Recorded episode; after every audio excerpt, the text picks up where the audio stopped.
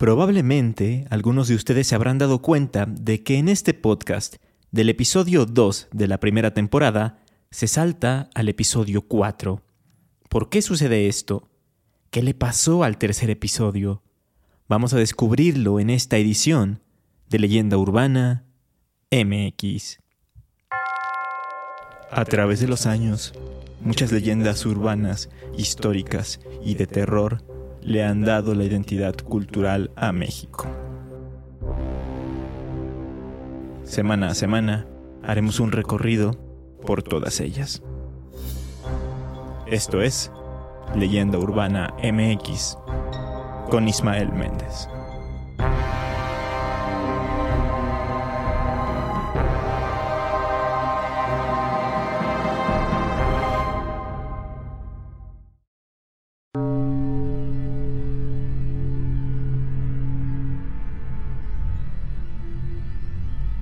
Hace un par de meses, en febrero de este año, publiqué un tweet y una historia en Instagram diciendo que Leyenda Urbana MX ahora tendría su propio Lost Media, pues había tenido que eliminar un episodio antiguo. A partir de eso, muchos me preguntaron que cuál era el episodio y que por qué lo había bajado. Pues bien, ahora que ya ha pasado algún tiempo y que las cosas se han enfriado, les voy a contar todo. Así que obviamente este será un episodio muy distinto al acostumbrado y va más del lado de una plática o un anecdotario. Así pues, pónganse cómodos para el chismecito del día de hoy.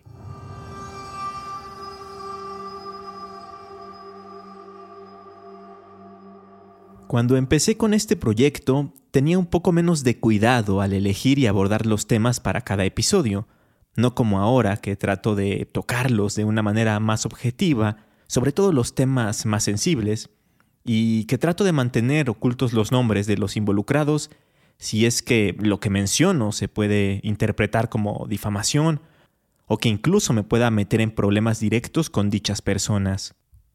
Por ejemplo, en el episodio de las sectas en México, no mencioné a ninguna persona y ni siquiera el nombre de las organizaciones, al menos de las que actualmente siguen operando. Caso totalmente contrario a lo que hice en el tercer episodio de la primera temporada, un episodio publicado hace tres años, en abril del 2020. Dicho capítulo también hablaba sobre una secta, una secta ubicada en Yucatán, y que estaba fundada y conformada por italianos que tenía la particularidad de estar relacionada con el fin del mundo y cosas de ese estilo. Es decir, que se había construido de tal forma que serviría para sobrevivir al fin del mundo tan famoso que llegaría en 2012. Es por eso que, por ejemplo, sus edificaciones eran mucho más gruesas de lo normal, para resistir cualquier cataclismo que llegara a la zona. También se habla de que el complejo tenía unos 20 edificios, que era autosustentable y que contaba con un área de cultivo y de ganado, y hasta con un lago artificial, además de un edificio muy misterioso al que se le conocía como el laboratorio. Ahora bien, quienes vivían ahí eran prácticamente todos extranjeros, italianos, y tenían prohibido salir además de que eran estafados, pues se les cobraban grandes cantidades de dinero para habitar esa ciudad a prueba del apocalipsis. Pero eso no es todo, pues tenían que trabajar ahí dentro sin recibir una paga, y quienes no lo hicieran eran castigados y torturados. El caso es que para hacer mi investigación y para recabar toda esta información, me basé principalmente en un reportaje publicado en la extinta revista MX, en su edición de junio del 2014, y en algunas crónicas que se hicieron para televisión, así como en artículos publicados en periódicos y en la web. En la mayoría de estas fuentes se hablaba de ciertos personajes claves de la secta y se les mencionaba por sus nombres y sus cargos, por así decirlo. Así que, naturalmente, yo también incluí toda esa información en mi contenido. A final de cuentas, esto no me representaría ningún problema en materia legal, porque como bien me lo mencionó el abogado que estuvo trabajando conmigo hace aproximadamente un año, mi contenido podría catalogarse, además de informativo, cultural y de entretenimiento, como un programa de crítica periodística. En el oficio que me escribió para obtener una aseguranza, justificó esto último. Yo escribí ese término para tener una mayor protección de derechos para usted, debido a que así se ampara en la Constitución y el derecho a la información. Pero el estar amparado ante la ley no impide que los involucrados o los mencionados me puedan contactar directamente, ¿verdad? Porque esto último fue lo que ocurrió. El sábado 4 de febrero de este año, estaba preparándome tranquilamente para ir al concierto de José Madero en la Arena Ciudad de México, cuando recibí un mensaje un tanto inusual a la página de Facebook de Leyenda Urbana MX. Lo enviaba una mujer con un nombre extranjero, un nombre que parecía italiano y que se me hacía conocido, pero no sabía exactamente de dónde o por qué. Pero todo cambió en cuanto abrí el mensaje y comencé a leerlo. Era la persona a la que se le adjudicaba el puesto de relaciones públicas y de ser portavoz de esa extraña comunidad en Yucatán. Ella me mandaba un link de YouTube en el que estaba alojado el ya mencionado episodio 3 de Leyenda Urbana MX, y posteriormente me pedía que bajara inmediatamente ese material de YouTube, Facebook, Instagram, Twitter y páginas web debido a que la mencionaba a ella y que, supuestamente, esto la estaba afectando en su vida personal, tanto en el trabajo como en ámbitos sociales, así como en la escuela de sus hijos, pues decía que incluso sufrían de bullying por lo que se hablaba sobre ella y su situación.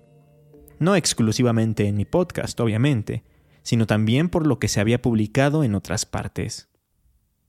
Cabe aclarar que no se sentía hostilidad en su mensaje. Era bastante extenso, eso sí, pero más bien sentí que me persuadía tratando de ponerme en su situación, diciéndome que si yo tuviera hijos lo entendería, etc. ¿Y en realidad era tan grave lo que se hablaba sobre ella en el episodio? Hay dos partes. En la primera de ellas, decía que esta mujer se había encargado de desmentir los rumores acerca de la secta, mencionando que todo se trataba de un simple fraccionamiento y que todo eran inventos de la prensa y de los medios. Incluso incluía un fragmento de una entrevista que se le hizo para televisión. Pero luego había información de que ella había tratado de huir del lugar, y que lo había hecho en sí, pero que había sufrido repercusiones por parte de la comunidad, que había sido perseguida, acosada, y otras tantas cosas. Este mensaje me hizo revisitar mi episodio y escuchar todo lo que se decía acerca de la secta una vez más, dándome cuenta de que los miembros y sobre todo los líderes sí que eran un tanto agresivos y vengativos. También desempolvé mis revistas viejas y volví a leer el reportaje de MX antes mencionado, en el que se recaban testimonios de personas que lograron salir de ahí. Una de ellas dice lo siguiente. Siempre he sido religioso y muy idealista, y no me esperaba otra cosa sino que alguien me prometiera ir a vivir en un mundo ideal. Así me quitaron todo el dinero que he ganado en Italia en muchos años de intenso trabajo, pero sobre todo me han separado de mi mujer y de mi hijo. Así es, lo separaron de su esposa y de su hijo, razón por la que presentó una denuncia en la fiscalía. Incluso se relata que el día en que se fue de la secta, fue insultado por la líder y fue amenazado. De hecho, lo iban a sacar de la comunidad a pie, dejándolo a su suerte en medio de la selva. Pero al final lo dejaron usar su auto en un acto de compasión, según ellos. If you thought the only way to get a more defined jawline with natural looking results was through surgery, think again. Juvederm Volux XC is a non surgical injectable gel filler that improves moderate to severe loss of jawline definition and can help you achieve natural looking results with little downtime. Even better, this improved definition lasts up to one year with optimal treatment. No maintenance required. Improve jawline definition for a smooth, sculpted look with Juvederm Volux XC. For important safety information and to find a licensed specialist, visit juvederm.com. That's J U V E D E R M.com. Not for people with severe allergic reactions, allergies to lidocaine, or the proteins used in Juvederm. Common side effects include injection site redness, swelling, pain, tenderness, firmness, lumps, bumps, bruising, discoloration, or itching. There's a risk of unintentional injection into a blood vessel, which can cause vision abnormalities, blindness, stroke, temporary scabs, or scarring. Talk to a licensed specialist to find out if it's right for you. I'm Sandra, and I'm just the professional your small business was looking for. But you didn't hire me because you didn't use LinkedIn jobs. LinkedIn has professionals you can't find anywhere else, including those who aren't actively looking for a new job but might be open to the perfect role, like me. In a given month, over 70% of LinkedIn users don't visit other leading job sites. So if you're not looking on LinkedIn, you'll miss out on great candidates like Sandra. Start hiring professionals like a professional. Post your free job on linkedin.com slash achieve today. Otras de las cosas que cuentan exmiembros de la secta es que como represalias por haber salido, habían sido hostigados, que algunos italianos habían ingresado a sus domicilios a la fuerza, que habían sufrido daños físicos y hasta secuestros de sus familiares. Esto no es, para nada, poca cosa. Después de tomar en cuenta todo esto, le respondí a esta mujer que me había escrito que haría caso a su petición, no sin antes advertirle que lo que yo mencionaba no era nada inventado por mí, que yo solo había recopilado información y que ésta ya estaba en muchos otros medios de comunicación, a lo que me dijo que ya estaba contactando a todos y cada uno de ellos aunque probablemente haya sido inútil la petición en cadenas grandes y lógicamente en medios impresos como revistas y periódicos.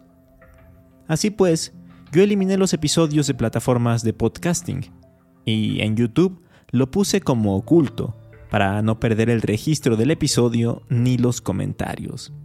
Sin embargo, cuando ocultas un video, aún se puede acceder a él mediante el link y bueno, parece que la italiana se dio cuenta de eso, porque a los dos días me envió otro mensaje, mucho menos amigable que el anterior, preguntándome que qué había pasado y por qué el episodio seguía en línea y no lo había eliminado tal como habíamos quedado antes. Y bueno, ya sabiendo los antecedentes de la organización, y al no haberle dado seguimiento después de haber publicado el capítulo, ni saber si en realidad ella se había ido o si seguía involucrada con ellos, o peor aún, sabiendo que a lo mejor me pudiera contactar alguien de mayor rango o que si fuera un hecho que siguiera en la comunidad, la verdad es que sí preferí eliminarlo por completo. No podría decir que esto que me sucedió fue una amenaza, estaría mintiendo, pero quizá si no hubiera tomado medidas, la cosa podría haber escalado y la verdad es que no me interesaba meterme en algo así y no me interesaba gastar ni tiempo ni energía en ello. Aunque parece que actualmente ya se encuentra abandonada o cerrada la ciudad en la que estaba asentada la secta, al menos para sus fines originales y oscuros. Un youtuber cuenta que intentó acceder al lugar, que ahora se promociona como un hotel y eco-spa, y que no le permitieron el ingreso según por estar en pandemia. Esto hace aproximadamente un año. No cabe duda que hasta hoy en día el lugar sigue rodeado de un aura de misterio y sigue resultando enigmático.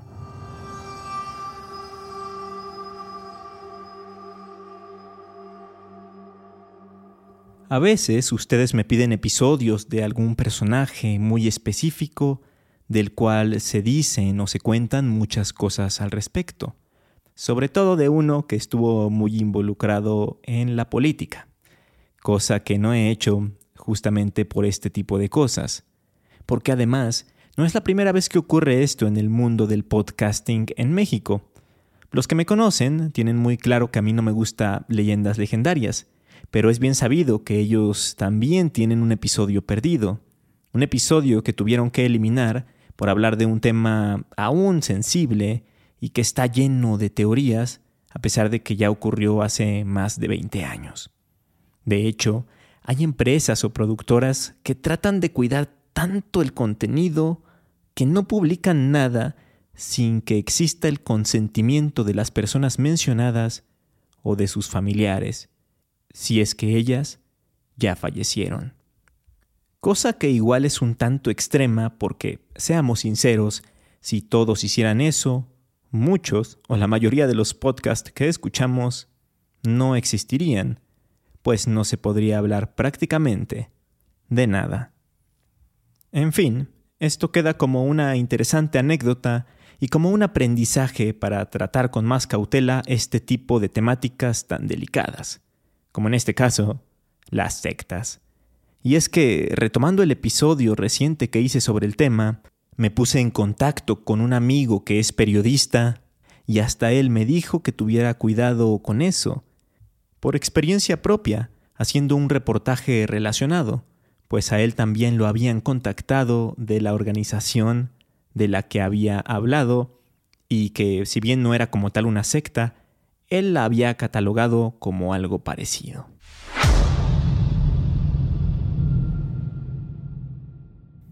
El episodio actualmente no se puede escuchar en ninguna parte. Pero ¿qué creen? Lo voy a subir a Patreon. Así que los que sean miembros en cualquiera de los tres niveles que comenté en el episodio anterior están de suerte, porque van a poder escucharlo si es que no lo hicieron en su momento. Así que si aún no son miembros, vayan a patreon.com diagonal leyenda urbana MX y suscríbanse para poder acceder a él. Eso fue todo por hoy. Espero que les haya gustado el episodio, a pesar de haber sido completamente distinto a lo habitual. Y si de vez en cuando quieren que les platique cosas así, relacionadas con el podcast, háganmelo saber a través de redes sociales. Me encuentran como Leyenda Urbana MX en Facebook e Instagram o como arroba leyenda UMX en Twitter. Mientras tanto, nos escuchamos en el próximo episodio. Hasta entonces.